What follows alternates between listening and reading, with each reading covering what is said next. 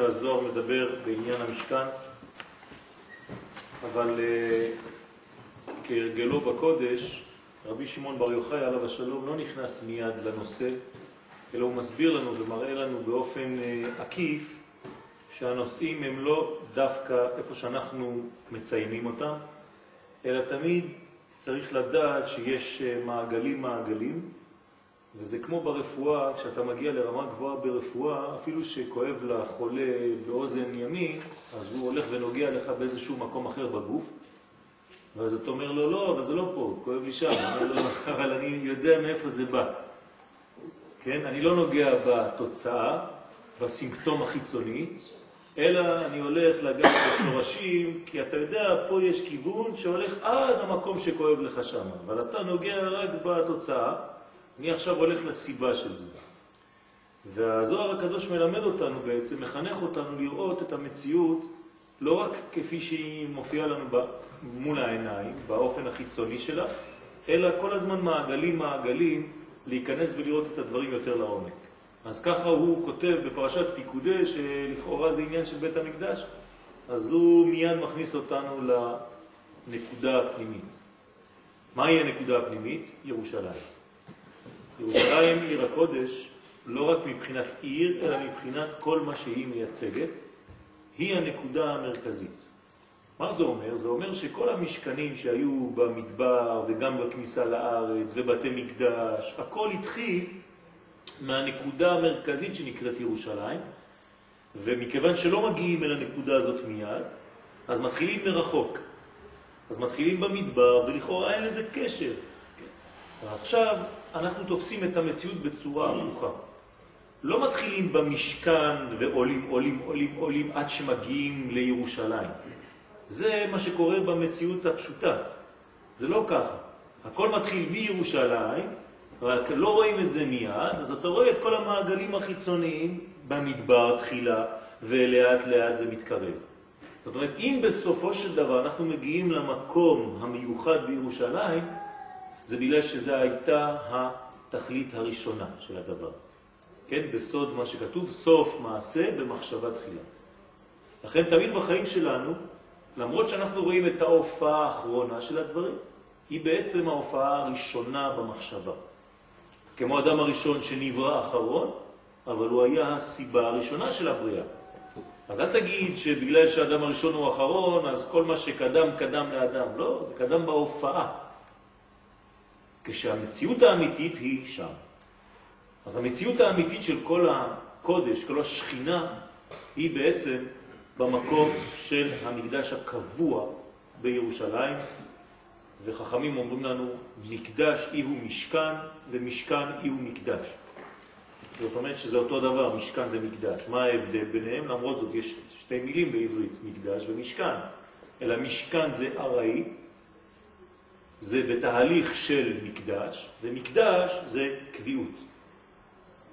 וכדי להגיע לקביעות צריך כמה כמה עליות וירידות, וגם חורבנות אפילו של בתי מקדש שקדמו לבית השלישי המשולש המתוכנן שלא יחרב לעולם, זה שאנחנו בעזרת השם עומדים לבנות בקרוב. אז זה הבניין, כן, שאנחנו כבר התחלנו לבנות, האמת שכל התהליך בונה את זה. זה לא רק שנתחיל לקחת אבנים ונתחיל לבנות את זה בפועל. אלא כל המנגנון הוא מנגנון שקודם לדבר הזה, והוא נבנה כמעה כמעה, כן, באותו סגנון. ככה אומר הזוהר הקדוש, ככה זה. כתיב זכור השם, זכור השם לבני אדום את יום ירושלים. אבל יש עוד דפים יותר.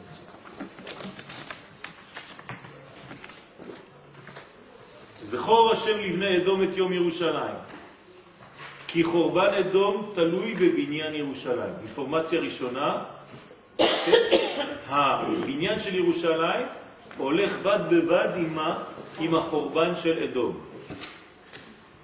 כן, לא נבנתה ירושלים אלא מחורבנה של צור. זאת אומרת שאדום וישראל, בגלל שהם באים מאותו שורש, כלומר בטן קדושה של רבקה, שם היו שני הילדים, יעקב ועשיו, שזה שורש כל הבניין, וכשכואב, כן, לרבקה, כשכואבת לה הבטן והיא הולכת לדרוש את אלוהים, אז היא הולכת ואומרים לה, שני גויים בבטנך ושני לאומים ממעייך ייפרדו, ולאום מלאום יאמץ ורב יעבוד צעיר. כלומר, כשאחד יעלה, השני ירד. כשהשני יעלה, הראשון ירד. ולכן אנחנו תמיד בדואליות. אם יש ירידה באומות העולם, יש עלייה לישראל. אדום וישראל עומדים, כן, בשיווי משקל כזה שתמיד אחד למעלה, אחד למטה. במה זה תלוי? במה שאנחנו מגלים מהקודש מבחינת ישראל. ככל שהקודש מתגלה בפנימיותו, ככה החיצוניות עולה. כן? כמו משקל. כן? תדמיינו לעצמכם שאנחנו באונייה, כן? אנחנו באונייה, יש צד אחד ויש צד שני. עם ישראל עומד בצד אחד של האונייה, ואומות העולם בצד שני של האונייה. ככל שאנחנו מעמיקים יותר, אז כן, יורדים יותר לעומק ה... הקליפות, לא הבניין הנורמלי, אז מה קורה? אומות העולם עולות. ככל שאנחנו עולים יותר, זאת אומרת שאנחנו מעמיקים יותר בחיים שלנו, לא בחומריות, אלא בעומק החומר, באנרגיה שיש בתוך החומר, אז אומות העולם יורדות. וזה בעצם הבניין שלנו, שתמיד יש לנו שיווי משקל בין שתי המדרגות. אין אפשרות שכולם יעלו? אז זהו. אין אפשרות שכולם יעלו, אלא דרך עלייתם של ישראל. זאת אומרת, כשעם ישראל יעלו, בסופו של דבר הם יעלו את כולם. רק שאומות העולם עד היום לא מבינות שעלייתם הם תלויה בעליית עם ישראל. אם הם היו יודעות את זה, הם היו עוזרות לנו, כמו שאומרים חז"ל, לבנות אפילו את בית המקדש. אז עכשיו הם רואות את זה כסתירה לכל המהלך הפנימי שלהם. כי אנחנו הולכים להביא מוסר לעולם, וזה מפריע להם. כשיבינו וירגישו שהבניין שלהם עובר דרך ישראל ויקבלו את זה בהכנעה, אז אין שום ספק שכולם יעלו, וזה באמת מה שקורה בסופו של תהליך. אז תחילת התהליך כמו ספינה, נכון, נכון, נכון. אז עכשיו אנחנו... מה? זה מה אנחנו אומרים, כל העולם יקרא לך דרך. בגלל שהכרע, כן? כולם כאחד. כן, אבל בגלל שיש בניין שעובר באופן אוטומטי דרך עם ישראל. כל עוד ולא מקבלים את דרך ישראל, שעם ישראל זה עובר דרכו, זה גם אנחנו צריכים להבין את זה, לא רק אומות העולם.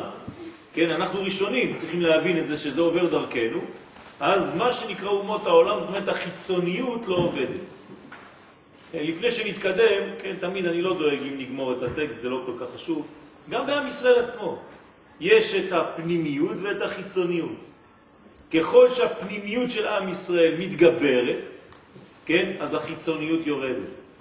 ואותו דבר, זאת אומרת שבעם ישראל יש את המדרגות שהסברתי בין עם ישראל לאומות העולם. וככל שנתקרב יותר, יש את הפנימיות של הפנימיות והחיצוניות של הפנימיות, וגם בחיצוניות יש את החיצוניות של החיצוניות והפנימיות של החיצוניות. לכן זה מתחיל מאיתנו, ולאט לאט, כן, מגיע עד אומות העולם. כל הבניין הזה הוא בניין שצריך להתחיל בשורש, ולאט לאט תהיה הכרה, כן, וכל העולם יקבלו כמובן את המלכות. לכן, אחד תלוי בשני. חורבן אדום תלוי בבניין ירושלים. אנחנו רוצים לא להחריב את אדום, אבל כשאדום, כשהמושג האדומי יפסיק לשלוט בעולם, זה נקרא בניין ירושלים. אם היום, ברוך השם, אנחנו בונים את ירושלים, אז תגידו לי, כן, אבל זה ירושלים הגשמית, אנחנו מדברים על ירושלים העליונה. לא נכון, זו טעות, טעות של אלפיים שנות נצרות ששלטו עלינו, אלא כתוב בפירוש שהקדוש ברוך הוא לא ייכנס בירושלים הרוחנית כל עוד ואנחנו לא ניכנס לירושלים הגשמית.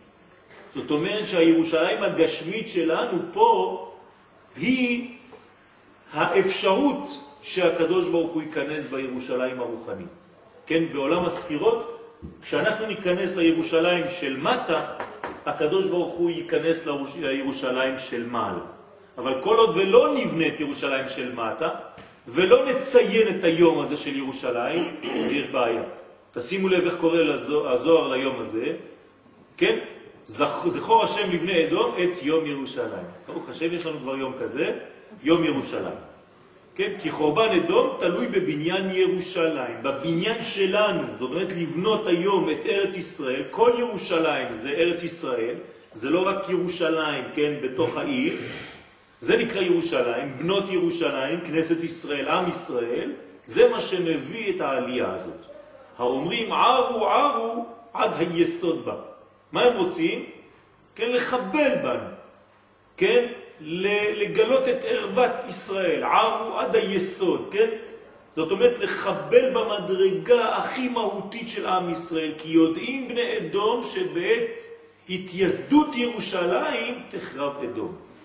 אנחנו לא רוצים להחריב את אדום, אנחנו רוצים להחריב את המושגים הבלתי מוסריים שנמצאים בעולם. זה לא את אדום בשביל מה שהיא, אלא בשביל האנטי מוסריות שיש בה. ולכן זה תלוי בבניין ירושלים. מה זה ירושלים? אמרנו כמה פעמים שירושלים זה הבניין של מטה ושל מעלה. לכן היא בלשון רבים, ירושלים, כמו מספריים או משקפיים. יש שניים. לכן ירושלים היא בלשון רבים, כי היא לא מייצגת רק עיר עם אבנים ובתים שאתם רואים, אלא בניין גשמי שבד בבד אתה צריך להבין שיש פנימיות לבניין הזה, והוא הבניין הרוחני. כאן ציירנו אמנם אחד למעלה, אחד למטה, כן? האמת שאפשר לצייר את שניהם ככה, אחד בחוץ ואחד בפנים. זאת אומרת שהירושלים הפנימית היא בעצם נשמה לירושלים החיצונית שאנחנו רואים. אז לא להפריד ביניהם חז ושלום, אלא צריך להבין שכל דבר שאנחנו רואים בחוץ, יש לו גרעין בפנים שנותן לו את הכוח. ולכן מבקשים לערער את יסודותיה. כלומר, אומות העולם לא מבינות עכשיו שאנחנו מייצגים את המוסר האלוהי בעולם, ואז הם, כן, כל המחשבה שלהם זה לשבור אותנו, והם בעצם יוצאים נגד עצמם, יוצאים נגד החיים שלהם, כי אנחנו נשמת העולם, אנחנו לב האומות. אם אתה לא מכבד את הלב שלך, אתה מקלקל את כל החלק החיצוני שלך. זה מה שקורה לעולם. הם מחלישים את ישראל, וגם הם נופלים לחולי, כן? זאת הבעיה. הוא מפרש כי זמין קודשה בריחו למבנה יסודי ירושלים. והזוהר הקדוש אומר שהקדוש ברוך הוא עתיד לבנות את היסודות של ירושלים. למה דווקא את היסודות? כי היסוד הוא פה מנגנון, אתם רואים שהוא המנגנון שמחבר בין כל החלק הרוחני לבין החלק של הגילוי. פה זה גילוי. לפני זה, זה הכל בכוח, בפוטנציאל. אבל מה מאפשר את הכוח הזה, לכוח הזה להתגלות בגילוי ממשי? זה היסוד. אז היסוד הוא בניין חזק מאוד, ולכן לפני שבונים בית, בונים יסודות, לפני שבונים בית. כן? היסוד הזה הוא המחבר בין המדרגות, וזה נקרא ציון. ומלכות הגילוי כבר נקרא ירושלים. זה מה שאנחנו אומרים, ארץ ציון, ירושלים, לא וירושלים, כן? זה הבניין של ציון וירושלים, של הבחינה היסודית שנקראת ציון בגמטריה יוסף הצדיק, וגילוי ירושלים יהודה, מלכות. בסדר? עתיד הקדוש ברוך הוא לבנות את יסודות ירושלים מיסודין אחרינים דישלטון על כולם, מיסודות אחרים שישלטו על הכל, כלומר שלא יהיה אפשר להחריבם עוד. היסוד האחרון, הבניין האחרון, השלם, כן, אחרי כל הגלות, אחרי שנה, אלפיים שנות גלות, זה יהיה בניין שכבר אי אפשר להחריב אותו יותר. היסודות החדשים של הדור שלנו יהיו יסודות כל כך חזקים, שאף אומה לא תוכל לערער את היסודות, כמו שהיה ערו ערו עד היסוד בה, אין דבר כזה יותר. אז אמנם יהרגו, חז ושלום, ירצו להרוג יהודים, כן? תיפול עליהם ממתה ופחד, אבל הבניין השלם לא יחרב. ומן אינון, אז מה זה היסודות האלה? ממה הקדוש ברוך הוא עתיד לבנות את ירושלים? כלומר, כאן אנחנו קוראים מה שרבי שמעון כותב לפני אלפיים שנה. אנחנו כבר במצב הזה עכשיו. בשבילנו זה כבר הווה. בשבילו זה היה עתיד. אנחנו בהווה של הטקסט הזה. ממה זה בנוי? מה הם היסודות הללו? וממה יהיו אלו היסודות? ואמר ספירים מאבני ספירים. זאת אומרת, אבן ספיר. דכתיב ויסדתיך בספירים. דאילן עינון יסודים וסמכים תקיפים ואילהים, שאלו הם יסודות ועמודים חזקים ועליונים. דלת לאו חלישו כדמאה, שאין בהם חולשה כמו הראשונים ולא יהיה להם להרסם, אפשר להרסם עוד. זאת אומרת, שזה יהיה בנוי מאבן ספיר. מה זה אבן ספיר? מה אתם חושבים שאנחנו מדברים על החומר? החומר הוא רק גילוי של הפנים של אותה אבן. מה היה עשוי מאבן ספיר? הלוחות, נכון? לוחות הברית, לוחות האבן, היו מאבן ספיר. מה זה אבן ספיר? אבן שמגלה ספירה. אבן שמגלה נפח. כי ספירה זה לא עיגול שטוח כמו שאתם רואים כאן על הלוח, אלא בניין מהותי שיש לו אוויר, כוח, אור, פנימי, גוף. זאת אומרת שהאבן הזאת היא גוף שיכולה להכיל את מה? את הקודש העליון. למה לוחות האבן היו עשויים מאבן? בגלל שהם יכולים, כן, להכיל את הדיבור האלוהי. לכן הקדוש ברוך הוא דיבר וחקק את הדיבור האלוהי על אבן ספיר. משמע שבעולם שלנו האבן הזאת, החומר הזה, יכול להכיל את הקודש העליון. כשהקודש נחקק על אבן שהיא דומם, זה כבר, ברוך השם, מדרגה עליונה מאוד. למה? כי זה כל המדרגות הכי עליונות שנחקקות אפילו בחומר הגשמי של העולם שלנו. זה היסוד החדש של ירושלים. אני מתרגם את זה עכשיו לרוחניות יותר, אנחנו לומדים זוהר בסך הכל. זאת אומרת שכשנראה את הבניינים שאנחנו עושים בחיים שלנו, כל אחד ואחד בתחום שלו, כל אחד ואחד בעולם שלו, באופן, באופן יותר פנימי, שנבין את השורש העליון אפילו בחומר שיהיה לי ביד, כגון הלוחות, שכשאתה רואה אותם אתה יכול לראות חומר גשמי מהעולם הזה, אבל אתה מבין שחקוק בהם. דיבור אלוהי, זאת אומרת שכשתבנה בית פה, אתה בבניין הבית עצמו, אתה תכוון כוונות, הקדוש ברוך הוא, אני עושה את הבית הזה בגלל שאני רוצה שאתה תבוא לגור בו יחד איתי. כל אקט ואקט שאני עושה, כשאני בא להתפלל, כשאני אומר ברכה לפני שאני אוכל, כשאני שומר שבת, כשאני מתחתן, כשאני קורא, כשאני לומד, אני צריך לדעת לקשר את הלימוד הגשמי כאן בבית הכנסת בכפר אדומים עם בית כנסת יותר גבוה, שבאותו זמן שאנחנו לומדים כאן, יש בדיוק את מה שאתם רואים בבית כנסת פה בעולם יותר רוחני שלומדים יחד איתנו.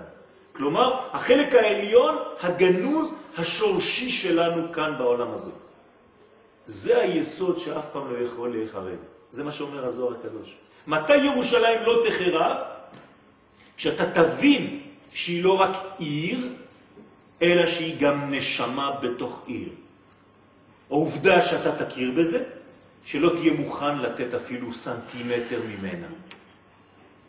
כשתבין שאתה לא מדובר פה בעוד חלק אדמה, אז אתה תבין שאתה לא מדבר פה על חיצוניות, על חתיכות אדמה, על בתים. מדברים כאן על עניין עמוק ביותר.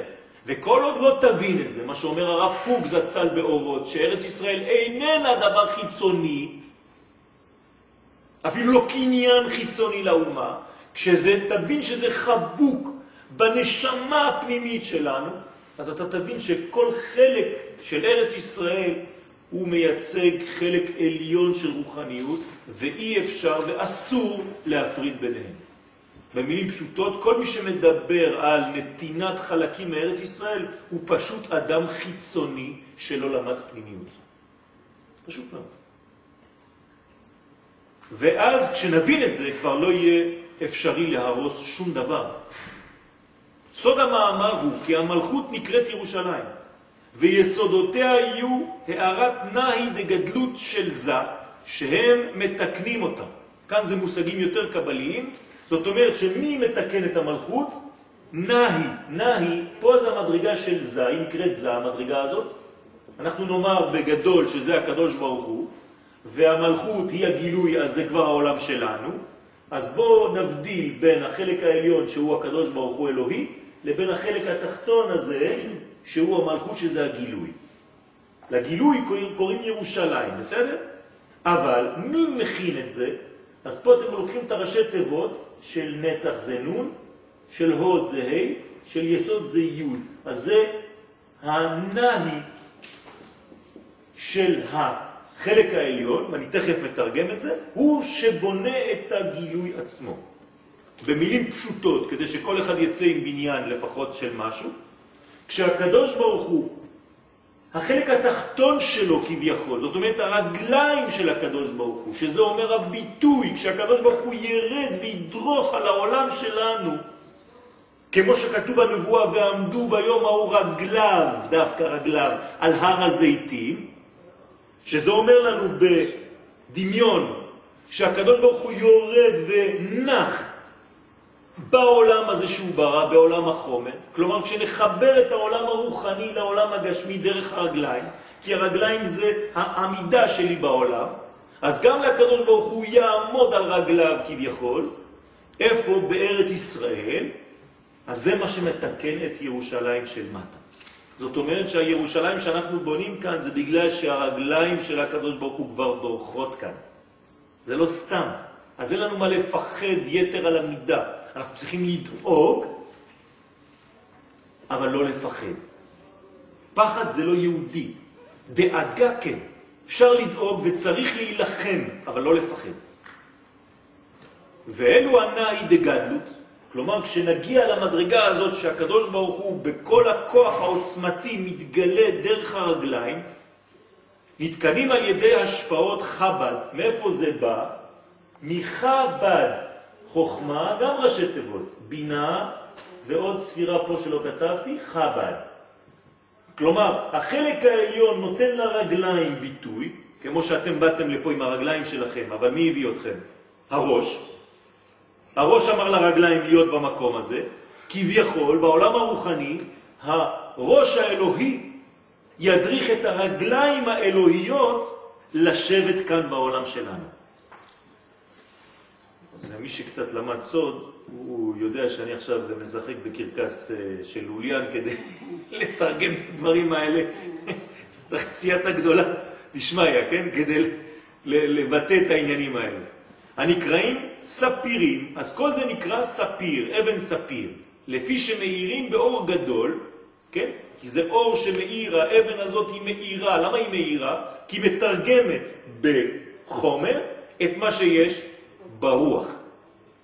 אז זה נקרא אור גדול, שאין אורם נחלש, והאבן הזאת היא מיוחדת שהיא לא מאבדת את ההערה שלה, ואין בהם שום אחיזת החיצוני. כל דבר שהוא חיצוני, חיצוני מלשון חציצה, מלשון הפרעה, כל מה שמפריע מלראות את האור, כן, זה מסלק אותו. אז אף אחד לא יכול להתקרב, שום דבר חיצוני לא יכול להתקרב. כי אין פגם מגיע עד שם חז ושלום, אבל יסודות הראשונים, כן, מה שהיה בבניינים הראשונים, לאט לאט אנחנו מתקרבים לבניין הסופי. אז בבניינים הראשונים יכול להיות בהחלט שתהיה נפילה, והייתה נפילה. אז נפלנו וקמנו, ועוד פעם נפלנו, ועוד פעם קמנו, וכל הסיפורים וכל ההיסטוריה של עם ישראל זה רק נפילות ועליות. אבל יגיע שלב שכבר לא תהיינה נפילות בעזרת השם, כשיהיה בסיס ממש שאנחנו ניתן לקדוש ברוך הוא לבוא לגור איתנו, כן? וזה שורש המילה אדר, למדנו את זה. האלף, האלוהי, יבוא לדור, כן? חודש אדר יבוא לגור בעולם שלנו. כשנעשה את הבניין הזה, נגלה את הפנימי בעולם החיצוני, אז כבר היסודות כבר הם בלתי נחרבות. ולכן זה נקרא מגילת אסתר, כן? לגלות את הנסתר. כשהנסתר מתגלה, מגילת אסתר, אין כבר אפשרות לשבור שום דבר. במילים אחרות, כשנגיע לחיות בעולם שכולו דומה לפורים, מה קרה בפורים? שכל הנס התלבש בתוך הטבע והתקדם, התקדם, התקדם עד שלבשנו מלכות, ותלבש אסתר מלכות, אז בעצם, בעצם נגיע למדרגה של שלמות עקבית, והמשכן יהפוך להיות מקדש. אז זה נקרא, כן, רומזים על הנאי דקטנות דזה שהיה בהם אחיזת החיצונים, כי הם השמות אלוהים. אז בהתחלה היה שם אלוהי מתגלה. לעתיד לבוא, כן, בדור שלנו תהיה גם גדלות, זאת אומרת שאנחנו נגלה את השם הגדול, שם הוויה, י' כ' ו' כ', כן? בדרך כלל לא רואים את זה, ולא רואים את זה כי, כי, כי זה יותר מדי מצומצם למקומות מיוחדים. אתן לכם דוגמה. איפה נמצא הקדוש ברוך הוא במגילת אסתר? כל מקום שמופיע מלך. בכל מקום שכתוב מלך, כן? י' כו' איפה הוא נמצא במגילת אסתר? בשום מקום. אתם יודעים למה? כי הוא נמצא בכל המגילה. זה הסוד. כשאתה ממקד את הגילוי י' כו' כמו בתורה, למקום אחד, זאת אומרת שיש גילוי במקום הזה ולא במקום השני. עובדה, שם מופיע י' כ' ו' כ'. תשימו לב מה אני אומר לכם עכשיו, זה הפוך בדיוק ממה שחושבים. בגלל ששם השם לא מופיע בכלל במגילה, זה בגלל שלא רוצים לצמצם אותו לפה, לפה או לפה, אלא הוא בכל המגילה כולה. אז אי אפשר לצמצם אותו, כי כל המגילה זה שם השם. אבל כששם השם מופיע כאן, אז הוא כאן. ולא כאן. הגילוי שלו מתגלה כאן. זאת אומרת שבמגילת אסתר יש כוח גדול מאוד לגדול, לגלות את האור הזה. אז זה בדיוק העניין של שם הוויה, שאנחנו מגלים מה שלא היה כן ביסודות הראשונים. וכד יהדר קודשא בריחו ויוקים לה לירושלים על אחרת, כשיחזור הקדוש ברוך הוא ויבנה ויקיים את ירושלים ובית המקדש על מקומם, כי אסור לנו לבנות את בית המקדש במקום אחר, מה זה במקום אחר? לא פיזית ולא מנטלית. כן? אסור לי לבנות את בית המקדש בתל אביב, כן? ולא בניו יורק, ולא בפריס, אבל גם מנטלית אסור לי לבנות את המקדש הרוחני שלי בתרבות זרה. כי זה לא שווה, זה לא משתווה לאור העליון. אז כשתפסיקו לקחת כאידיאל את אומות העולם, תראו מה הולך, וואי, וואי, ניו יורק וזה, כן? כשנפסיק את השטויות האלה ונבין שהאור נמצא אצלנו פה, אז כל אומות העולם יבואו לפה. מה יש שם? רק חיצוניות. מה יש פה? פנימיות. ומי שלא מבין את זה, הוא נמשך באופן טבעי רק לחיצוניות, כי זה מה שמושך. והעולם לאט לאט נהיה ויותר ויותר פנימי. ולכן כל האומות יתחילו לנהור דווקא לכיוון ירושלים. אז אינון יסודי אבנים קדמאי יהדרון לאט ראיו. אותם אבני היסודות הראשונות יחזרו למקומם, ולא ישליט בהו אין אחרא, ולא תשלוט בהם עין אחרת. לא יהיה כבר עניין של עין זרה בתוך הבניין שלנו. כן, לא תהיה עין הרע. למה נשברו הלוחות הראשונים? הגמרא אומרת כי שלטה בהם עין הרע. מעניין, עין הרע על התורה. כן? לוחות הברית נשברו כי הייתה בהם עין הרע. שמעתם דבר כזה? אבן ספיר שאמרנו שזה היסוד. שזה היסוד, בגלל שהוא היה עדיין לא בדור השלם של הדבר. זאת אומרת שמראה לנו שגם השבירות שם זה חלק מהבניין שלנו, ולמרות הכל הייתה שבירה, לא צריך לפחד, צריך להמשיך, ויש לנו אבנים, לוחות שניים, ואחרי הלוחות יש לנו אפילו מקדש כולו אבן בירושלים. למה במשכן, במדבר, האלמנטים שמהם בנוי המשכן זה דווקא עצים ויריות עיזים וכל מיני כאלה? ובירושלים זה רק אבן? הרי אה, זה יותר גבוה עצים, כן? דומם זה נמוך, צומח זה כבר יותר גבוה, חי, שזה יריות עיזים, זה עוד יותר גבוה, אז לכאורה המשכן שבמדבר יותר גדול מבית המקדש בירושלים. יפה מאוד, כי כל העניין שלנו זה לא לעלות, זה לרדת. אם אתה מסוגל לגלות את האלוהים בדומם, באבנים, שם יש לך ניצחון. כשזה עדיין ביריות עיזים, בעצים, בסדר, זה בצומח, לצומח יש עדיין תזוזה, אתה רואה חיים. לחי יש עוד יותר תזוזה, אתה רואה שיש לו תנועה כבר. אז הוא חי יותר. אז לגלות אלוהות בדבר שהוא כבר חי, אה, בסדר, זה כבר נס, אבל, אבל תגלה אלוהות באבן, בוא נראה אותך. זה ירושלים, זה המקדש, באבנים. כן? כלומר שיאירו באור גדול כל כך עד שלא יהיה אפשר לראותם. האור יהיה גדול כל כך, באופן פרדוקסלי לא נראה אותו. בר בזימנה דייק חול ברנש, תשימו לב, עכשיו אנחנו נכנסים יותר לעומק, מתי זה יהיה? אומר הזוהר בר בזימנה דיחול ברנש אינוי, כן, עינוי בהוא פוחה, וימלא עיני מיני. תשימו לב, זה אנשים יאהבו, בזמן שיקחול אדם את עיניו בפוך וימלא עיניו ממנו. כן? לצבוע את העיניים בכחול. כשהעיניים של, שלנו תהיינה כחולות, כשנתאפר. מה זה אומר? כן, כך אומר הזוהר. בינתיים הוא זורק לנו את הקוד, ועכשיו לאט לאט אנחנו צריכים לראות מה הצופן. וכדין יחמה כל אבנים וכל יסודי ירושלים מתקנן על התראי. ואז, כשנשים את הכחול הזה על העיניים, כשנתאפר, הרי אנחנו כולנו, כנסת ישראל, בת זוגו. אנחנו צריכים להיות יפות, כמו שאישה צריכה להיות יפה בעיני בעלה.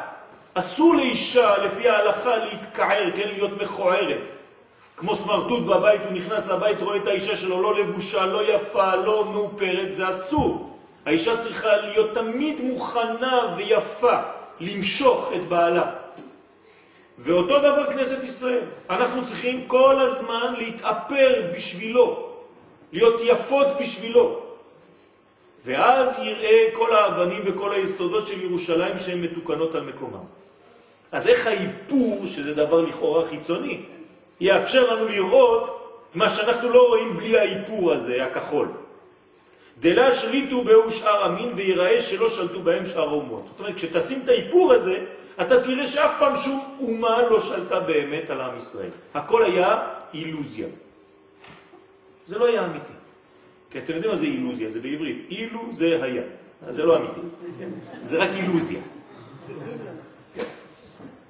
וכדין, ואז יקוים מה שכתוב, כי עין בעין יראו בשוב השם ציון. בשוב השם ודאי, כשיהיה לך את האיפור הזה, כלומר, כשתשים על העיניים שלך מין מנגנון שנקרא קל, כן, הכחול הזה, גם היום קוראים לזה ככה, נכון? מעניין, כן? תראו איפה זה, מאיפה זה בא, מרחוק. אז תראו בעין בעין, כלומר, תוכלו להסתכל לקדוש ברוך הוא בעיניים, כמו אישה שאוהבת את בעלה ובעלה שאוהב את אשתו, מסתכלים אחד בשני, ואז הם רואים בשוב השם ציון, אומר הזוהר הקדוש, בשוב, בשוב השם ודאי. מה זה בשוב השם? שהקדוש ברוך הוא בעצמו חוזר לציון. כלומר, בעניין יותר עמוק, הוא משתוקק להתייחד בגלל המראה המרהיב עין של אותה אישה יפה שנקראת כנסת ישראל. אז זה מעורר אצלו את הרצון להתייחד איתה.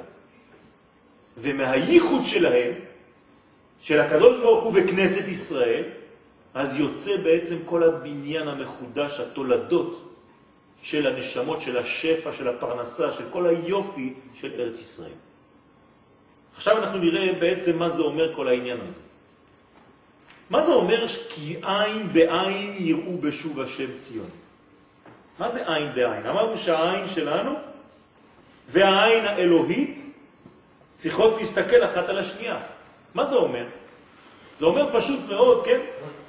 וזה נתן לנו את הסוד הזה, הרב קוק זצ"ל, כשהעיניים האנושיות של עם ישראל, כן, יגיעו למדרגה כזאת שהן כבר לא רואות את הדברים מבחוץ, אלא את הדברים כמו שהקדוש ברוך הוא בעצמו רואה אותם עם העיניים שלו. כלומר, הקדוש ברוך הוא רואה את העולם בתוך, נכון? חוקר לבבות, מגלה עמוקות. כשהעיניים שלנו, שהן עיני בשר חיצוני, יהיו מול, באותה קומה, באותה אפשרות, באותו כוח לראות כמו העיניים האלוהיות את המציאות, כלומר כשנעלה את הראייה שלנו לעיניים יותר חודרות ופנימיות של המציאות, לא נסתפק במה שאנחנו רואים בפשט, בחיצוניות, במילים אחרות, כשנלמד זוהר, אז זה נקרא עין בעין. אז כבר לא נראה את המציאות בעיניים החיצוניות, אלא נראה אותם ככל המציאות שונה לחלוטין. רואים את הפנימי, כמו שהקדוש ברוך הוא רואה את העולם בעצמו. זה נקרא כעין בעין. ותח הזה, עכשיו הזוהר מסביר, כל מה דאסתי מן עינה, בואו ראה, כל מה שנסתה מן העין, כמו אבני היסודות של בית המקדש, אתה לא רואה את היסודות, נכון? זה מתחת לאדמה. כשאתה בונה בית, אתה רואה רק את הבית, אתה לא רואה את היסוד. ולא התייעב רשו לשלטה בעינה, ולא ניתנה רשות לשלוט בו העין. מה זה אומר? שכשאתה בא ורואה בניין, ואתה רואה רק על החיצוניות של הבניין, מה אתה אומר? שזה בניין יפה. עכשיו, אדם שהוא איש מקצוע, אמיתי, הוא לא יסתכל רק על הבית. הוא יגיד לך, אתה יודע איזה יסודות יש פה? חפרו בטח 25 מטר, אני משער, עם עמודים של חצי מטר רוחב, עם ברזלים, וזה יתחיל לעשות לך כל מיני, עזוב, תראה, זה יפה, מה אכפת לי? לא, אתה לא מבין כלום. כדי להגיע לבניין כזה שאתה רואה, יש בניין מתחת הרבה יותר גדול שאתה לא רואה אותו בכלל. ובלי הבניין הפנימי הזה, הכמוס מתחת לקרקע, אז כל הבניין החיצוני הזה לא היה קיים בכלל. וכל רוח קטנה הייתה מפילה את הכל. בשביל זה צריך להיות בעל מקצוע, כן? אותו דבר. אנחנו צריכים להיות בעלי מקצוע. המקצוע הזה הוא מקצוע פנימי, חודר, עבודה גדולה. והנה לא יכלין נשלט בעינה. אין העין יכולה לשלוט בו, לראותו. בא בכך לדענה במילין ידיים. אלא חוץ ממי? מאלה שיש להם את אותו חומר על העין, אלא אם יכחול את עיניו בדברים ידועים, והיינו בפוך. מה זה הפוך הזה? ובגין כך, כלומר מי שיהיה לו את החומר המיוחד הזה, אנחנו מוכרים אותו, כן, זה מה שאתם עושים פה. זה החומר שנמכר כעת, עכשיו, ברגע הזה. הלימוד הזה זה אותו חומר שאנחנו שמים על העיניים כדי לראות את המציאות בצורה שונה. ולכן כתוב, הנה אנוכי מרביץ בפוך אבנייך. הנמשל בזה כי המזכך עיני ראייתו והתפשט מחומרו. זאת אומרת, יעלה קצת יותר למעלה ממה שהוא רגיל לראות בחיים שלו. כל הזמן הוא תופס את הדברים החיצוניים, לא רואה את השורש של העניין. כשנעלה קצת מהמדרגה הזאת, ישיג השגה זו, דהיינו בניין המקדש, והתלבשו זו בזו. אז נקנה לנו עיניים אחרות. אז נגיע למצב כי עין בעין יראו בשוב השם ציון. מי שיש לו את העיניים הללו, אז הוא רואה איך הקדוש ברוך הוא חוזר לציון. מי שאין לו את זה, אז הוא יהיה מפונק, הוא יהיה זה שמתלונן כל הזמן, זה שנאנח כל החיים שלו, והוא לא רואה שום גאולה בשום מקום, זה שכל הזמן מתבחיה, זה שכל הזמן אומר, איך איזה גאולה, תראה איזה בלגן, וכו' וכו' וכו'. כן, אנחנו מכירים את כל התלונות, יש מלא תלונות. זה לא מה שצריך להתמקד בו, זה בעיניים חיצוניות. אבל מי שיקנה לו את החומר המיוחד הזה יראה את המציאות בצורה שונה, שלמרות כל מה שאמרתי פה, שבאמת זה קיים, אבל בחוץ, בתוך המהלך עצמו, מתחת לפני השטח, תתרקם הגאולה באופן אמיתי, מבוסס, בלי שום ספק, בלי, בלי שום פחד שזה עוד פעם ייפול, ולא תהיה אפילו שאלה איך אנחנו יודעים שעכשיו זה באמת באמת הפעם הטובה. אולי עוד פעם יצא לגלות. חס ושלום, אין שאלות כאלה.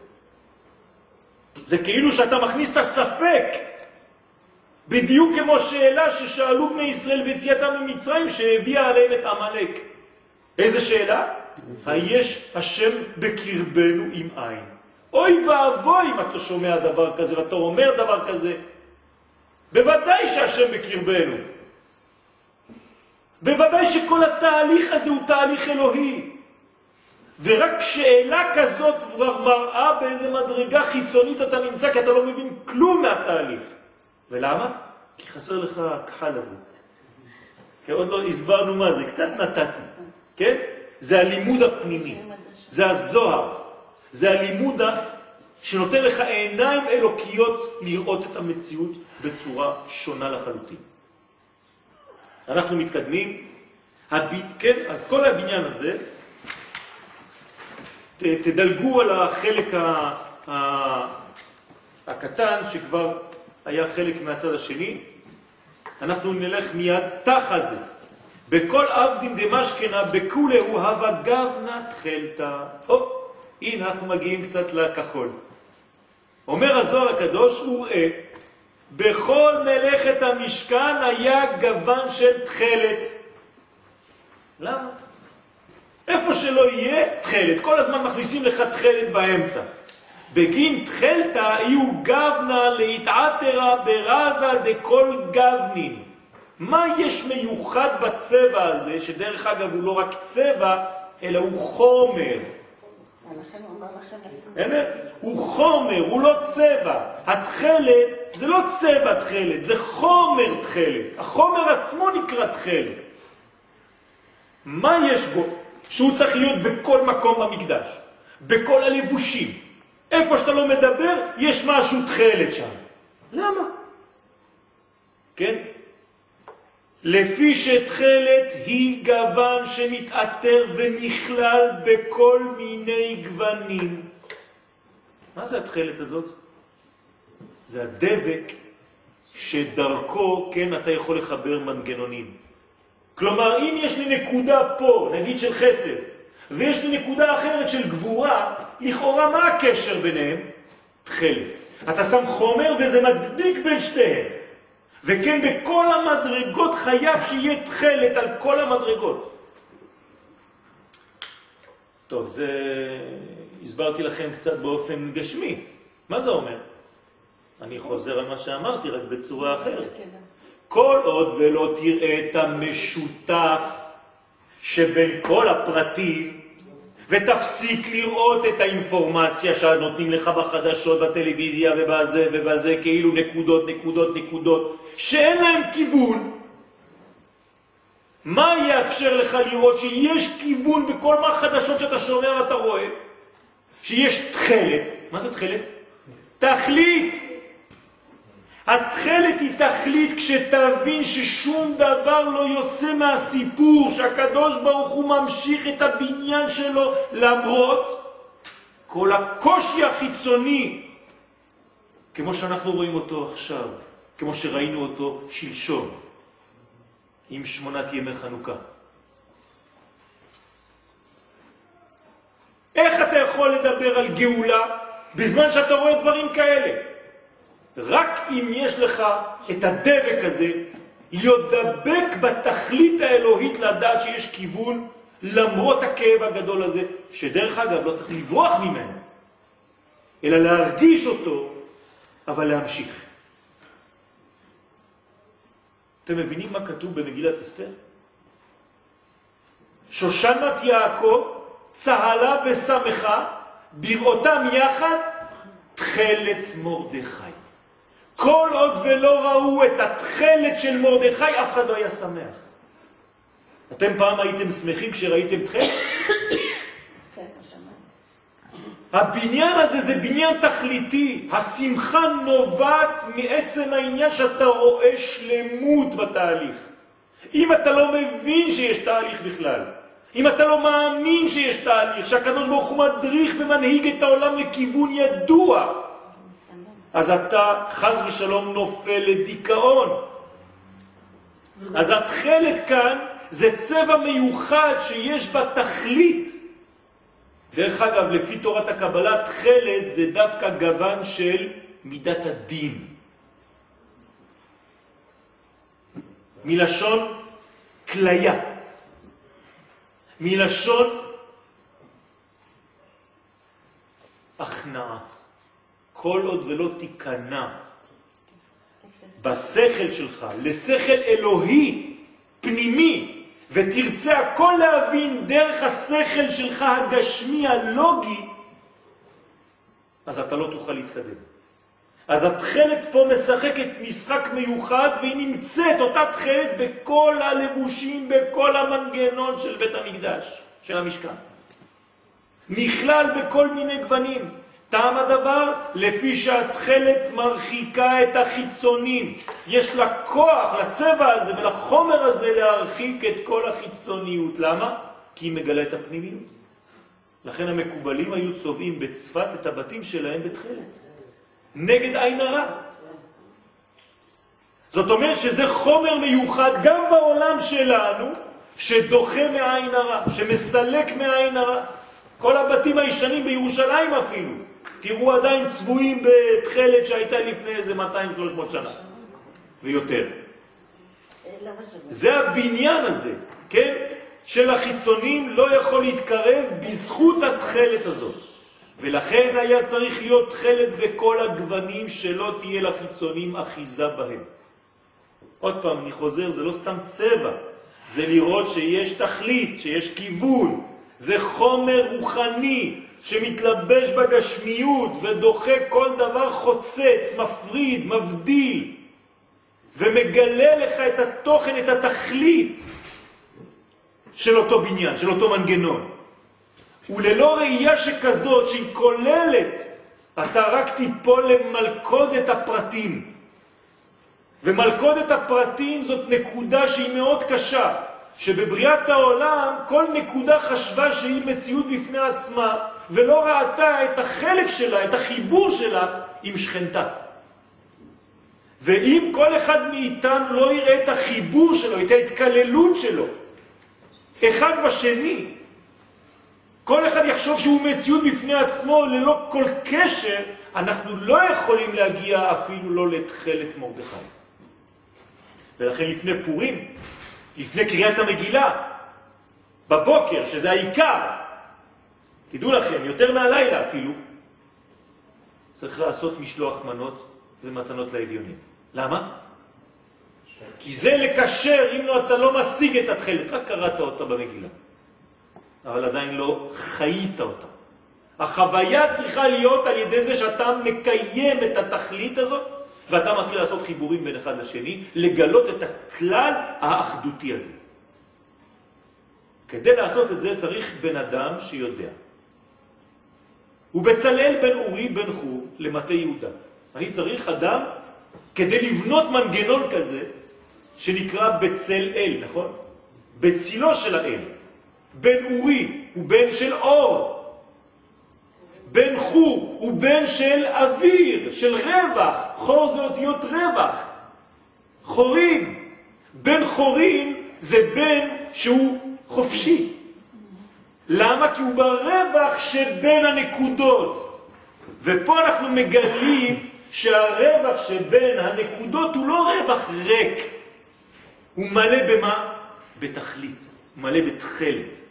אם אתה צובע את העיניים שלך בתכלת, אתה תראה את הרווח שבין הנקודות, זאת אומרת, את הבניין, את הדבק שמאחד את כל המנגנון הזה. אתה תגלה את המשותף. תבקש מאדם להגיד לך מה כתוב בפרשת השבוע. אם הוא יתחיל להגיד לך פרטים, פרטים, פרטים, פרטים, תדע שעדיין הוא לא הגיע למדרגה. אבל אם הוא אומר לך, יש דבר אחד, שהוא שוזר את כל הפרשה, וזה הוא נותן לך רק מילה אחת. תגיד, וואי, איזה חכם, איך הגעת? מכל הפרטים של הפרשה, הגעת להגיד לי, זה זה, זה אדם חכם. למה הוא לקח את הדבק שבין כל המדרגות, בסוד מה שכתוב, והיה המשכן אחד. אתה נגעת בנקודה הזאת, יש לך את המפתח הזה, פש, ברוך השם, זאת החוכמה הגדולה. לכן צריך לעשות סיכום של כל שיעור שאנחנו לומדים, ולהוציא ממנו רק את הלשד, את התכלת, את התכלית. וזה מה שמתקן את כל המרירות. זה מה שמתקן את כל המר. כן, במורדכי יש מרא דחיה. מר. מה זה מר? מה? מה זה דחיה בארמית? טהור. לטהר את מה שמר. זה נקרא תכלת מורדכי. התכלת שמתארת את כל המרירות וממתקת אותה. אומרת לך שאל תסתכל על כל הפרטים, כי כל הפרטים זה קטסטרופה גדולה. זה מתחיל בויהי אוי ואבוי. ובסופו של דבר אתה רואה שיש שם שברוך השם, המילה האחרונה במגילה, זרעו. לכל זרעו. יש, ברוך השם זה ממשיך. למרות שחשבת באמצע שאתה מת. אז רק אדם כזה, למטה יהודה.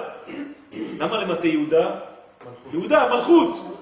עשה את כל אשר ציווה השם את משה. אמר רבי יהודה, האיתמר, הרי למדנו, דהי הבצלאל, מסיתרא דימינא, הווה. בצלאל היה מצד הימין שהוא החסד, לכן הוא בצלאל, אל זה חסד, חסד אל כל היום, יש פסוק כזה. והיינו בחסד שביסוד, עוד פעם, לא חסד פה, אלא החסד הפרטי, הקטן שפה. מה שמעניין אותנו עוד פעם זה אנשים שמסוגלים לחבר שמיים וארץ. מי שלא מסוגל לזה, לא לוקחים אותו לבנות משכן. הרי כדי לבנות משכן זה אדם שיכול לתרגם, יש לו מנגנון שכלי ומעשי ביד, שהוא לוקח מחשבה ועושה אותה בפועל. אז אני צריך אחד שיש לו קודם כל יסוד. לא חשוב מי יהיה, ובתוך היסוד אני אראה באיזה גוון. כי בתוך היסוד יש לנו את כל זה. אז בצלאל היה, בתוך היסוד המחבר שמיים וארץ, הוא היה החלק של החסד. היה איש חסד. והוא עתקין תיקונה דקולה. והוא העתקין כל תיקוני המשכן שהוא סוד המלכות. איך חסד יכול לתקן מלכות? כי פשוט מאוד, אתה מתקן מלכות ברגע שאתה מתחיל להיות נותן. כן, אנחנו חוזרים על אותו עניין הרבה פעמים בכל מיני צורות, אבל זה הדבר העיקרי. כל עוד בחיים שלך ואתה לא נותן, אתה רק רוצה לקבל, אתה לא יכול לבנות שום מנגנון. פה אנחנו בונים, הקדוש ברוך הוא נותן התורה. לכן יש משכן בעולם הזה. כי החסד המתקן את כל תיקוניה. בית המקדש זה בעצם חסד אחד גדול, אבל בתוך מידות, שזה גבורה. אתם רואים את הפרדוקס? כל בית המקדש זה מידות, מידות זה גבורה, זה מידת הדין, אבל מה זה כל מידת הדין הזאת? חסד גדול. כמו שאם אני נותן גבולות לילד שלי, מצד אחד זה גבולות, אבל זה חסד גדול, זה אהבה. כי אני יודע שככה אני בונה אותו. ותו, כן, עוד, טעם שבצלל עשה את המשכן, דה יהודה ושליט ומלכה על כל שאר שבטים. למה הוא היה משבט יהודה? לפי שיהודה היה שליט ומלך על כל שאר השבטים, כן? לא יסור שבט מיהודה ומחוקק מבין רגליו. מה זה מבין רגליו? איזה ספירה זה? יסוד. מבין רגליו. תשימו לב, הכל בקודים. ומיני נפק מאז דאית כן כל משכנה. לכן ממנו יצא מי שתיקן ועשה את כל מלאכת המשכן. כלומר, לפי שיהודה היה מלך, ומחמד זה היה המרכבה אל המלכות. כן, מה יש ביהודה? מה מופיע ביהודה? י' כ' ו' כ'. נכון? וד' נוספת. ד' זה הבחינה של הדלת. אתה פותח דלת לגלות את שם הוויה י' כ' ו' כ'. ולכן היה ראוי שממנו יצא מי שיעסוק בתיקון המלכות. והטעם שנקרא בצלאל, האוקמוה, כן, כבר ביארו חז"ל במסכת ברכות דף נ"ה עמוד א', שהוא נוטריקון, שהוא אותיות בצל אל. הוא מפרש, מה הוא בצל אל, מה זאת אומרת, מי הוא בצל אל, על מה רומז, אומר, די ימינה זה הצד הימני, הצד שנותן, הצד שמעביר הלאה. אני נותן צדקה, אני צריך לתת אותה ביד ימין. אני מברך על תפוח, אני צריך לאחוז את התפוח ביד ימין. חשוב מאוד. זה מידת החסד שבימין, כלומר שהיה מושרש בצל החסד הנקרא אל. ועוד טעם על שמו כי מסיתרא דית כאן כולה, מצד החסד תיקן את כל מלאכת המשכן, לכן נקרא על שם פעולתו. הוא בצל אל, בצילו של אל, בצילו של החסד, הוא המשך החסד בעולם הזה. ויריד חוכמתה למעבר על כל אבידה, וירש את החוכמה מצד החסד שבקו ימין, כל הצד הימני, ובכוח החוכמה היה יודע לעשות את כל המלאכה, כלומר שהבין והשכיל לעשות אפילו דברים קשים. איך אתה יכול לעשות דברים קשים בחיים שלך? כשאתה בנתינה, כשאתה בחסד, כשאתה ברצון להשפיע. עכשיו אני שואל אתכם שאלה, זה לא מאוזן. אז מה, כל הבניין זה חסד? איפה הגבולות? אני חייב שיהיה גבול גם לחסד הזה. תראו מה קורה כשאנחנו יותר מדי טובים. הם יורקים עלינו, ואנחנו אומרים שיורד גשם. אז איפה הגבול? אז חייבים להביא עם בצלאל עוד אחד. מי זה? האוליאב. והוא מאיזה שבט? דן. דן, מידת הדין. אז עכשיו אנחנו רואים שבית המקדש נבנה מצד אחד מאיש שכולו חסד, ומצד שני ממש אנטיתזה שלו, מידת הדין. יהודו הוא הראשון, איזה שבט דן הוא האחרון. תשימו לב. הכל בנוי וסגור. החסד העליון עם הגבורה, ואז יש בניין שלם. ומה שכתוב ואיתו, האוליה בן אחי שמח, כן? הוא סומך על אחיו, כן? אחי שמח למטה דן, דא איום מסיטרא דשמאלה. אז אני צריך עכשיו את הצד השמאלי להשלים את הצד הימני. האוליה, מלשון אוהל, היה מצד הגבורה שבשמאל. איזה הוא גיבור? הכובש. זאת אומרת, נותן גבולות, גבולות, גבולות, גבולות. אז ביניהם, שני אומנים, בצלאל היה אומר, אתה יודע מה, יש לי חשק לעשות ככה, ככה וזה, האוליה, מה היה אומר לו? טוב, בסדר, לי יש מידות, ככה, ככה, ככה, ככה. תביא את הגדול שלך בתוך הכלים שאני בונה.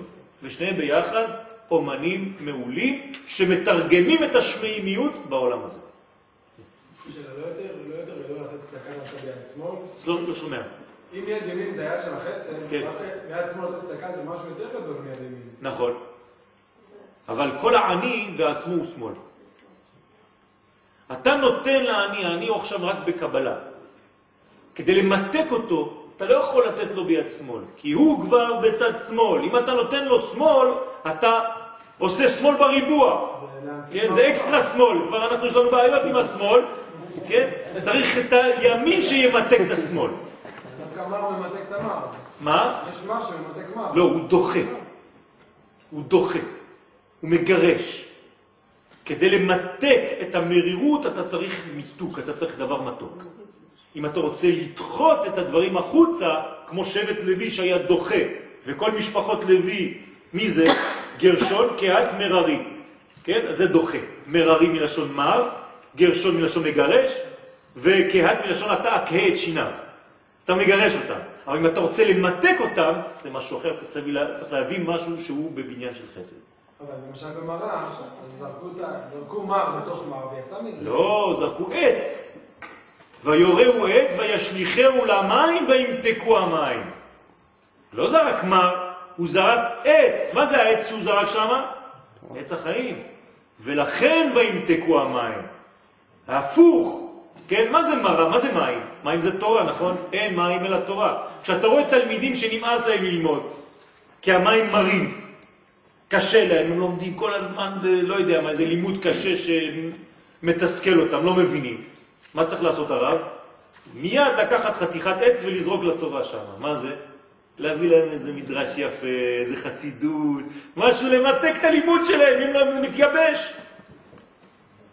זה בדיוק מה שצריך לעשות, כל זה זה רמזים לאיך לחנך את הדור. היום אם אתה לא מביא כוח פנימי יותר לתורה, אפילו בישיבות, בישיבות הסדר, בישיבות תיכוניות, הילדים מתייבשים, נמאס להם מהלימוד. אתה חייב מדי פעם לתת איזה מין, כן, מה שכותב הרב קוק בעין היד, שבדרך כלל מדלגים, זה לא, זה לא רציני, כל המעשיות של הגמרא. תלמד הלכה מה אתה לומד אה, מדרשים, אה, מדרשי אגדות. אומר לך הרב קוק, זה החמצן, אתה לא מבין כלום. אם אתה לא מביא את החמצן הזה לדור הזה, הוא מתייבש. אתה רוצה שהגמרא תגמור אותו? אז זה בדיוק מה שצריך לעשות. ולכן יש ימין ושמאל. כי היה משבט דן שהוא לשון דין וגבורה, ודאו מסתרא דדין הקשיא, וזה היה מצד דין הקשה. והוא כמו הרי החברים כבר ביארו, כן, החברים זה כל החבר'ה של רבי שמעון בר יוחאי, הצדיקים הגדולים, היה קורא להם חברים, בגלל שהם היו עושים חיבור אמיתי של אהבה ביניהם. דהא מתרין סיטרין, מתרין סיטרין אילן התעבד משכנה. כי משני קווים אלו של ימין ושמאל שהם חסד וגבורה נעשה המשכן. אז המשכן הוא צריך להיות מאוזן גם מימין גם משמאל. זאת אומרת גם מחסד גם מגבורה, גם מנתינה וגם מגבולות של נתינה, עד איפה וכמה. דהיינו שהמלכות שיסוד המשכן נבנית מחסדים וגבורות. זה נקרא חו"ג, כן? על חוג הארץ. כן? זה, זה לשון חג. כל חג, מה זה? חסד, גבורה. אם לא, זה לא חג. מצד אחד זה חסד גדול, חג פורים, זה יש לך גבורות, אתה יודע, בשעה כזאת אתה לא יכול כבר, עברת את הזה, זה, זה, זה, זה, יש לך גבורות, דינים. ונמתקת, ונתקנת, סליחה, ומתקשטת בהם. זה הבניין המקשט. להתקשרה והוא להתקשר על ידם בקישור הייחוד עם זה, ואז שני המדרגות מתקשרות עם הקדוש ברוך הוא שנקרא כאן ברמז בשם זעיר אנפין, זה, למהווה בין ימינה ושמאלה שתהיה בסוד החיבוק. ואז כשאני מחבק את אשתי, קודשא ברוך הוא מחבק את עם ישראל, זה בשתי זרועות. שמאלו תחת לראשי וימינו תחבקני. זאת אומרת שאני צריך לחבק בשתי ידיים, לא רק ביד אחת. שיהיה בסוד החיבוק בין ימין ושמאל, ואז אתה מביא אותה אל התפארת, אל האמצע. דהיינו בין טרן דרועין דזה, וזה מה שעושה קודשא בריך הוא לכנסת ישראל, הוא מביא את הראש של כנסת ישראל, שזה אשתו, כן, אל חיקו. ואז הוא שם את הראש שלה כאן ומחבק אותה. כן, זה הרגיעה הכי גדולה שאנחנו נשענים על התפארת האלוהית, כן, כאן, בחזה. שזה כל הרפואה שלנו, כן, התרפיה שלנו. והיתמר והוקמוה והרי למדנו כבר ביארנו החברים, זה כל מה שהחברים ביארו לנו אצל רבי שמעון בר יוחאי, מה הקשר שמקשר אותנו לקדוש ברוך הוא. לסיכום, אנחנו בונים מנגנון, המנגנון הזה צריך להיות מאוד מאוזן כדי שהאלוהי יבוא וישרה בו. וזה מה שקורה לנו בדורות שלנו בעזרת השם. לאט לאט אנחנו מתקדמים לראות את הטוב, לראות את הקדושה ולראות עם הכחול הזה, עם התכלת, את כל הדבק שבין כל הפרטים, ללמד, לחנך את הדור שאנחנו מתקדמים לכיוון גאולה ואנחנו כבר בעיצומה. תודה רבה.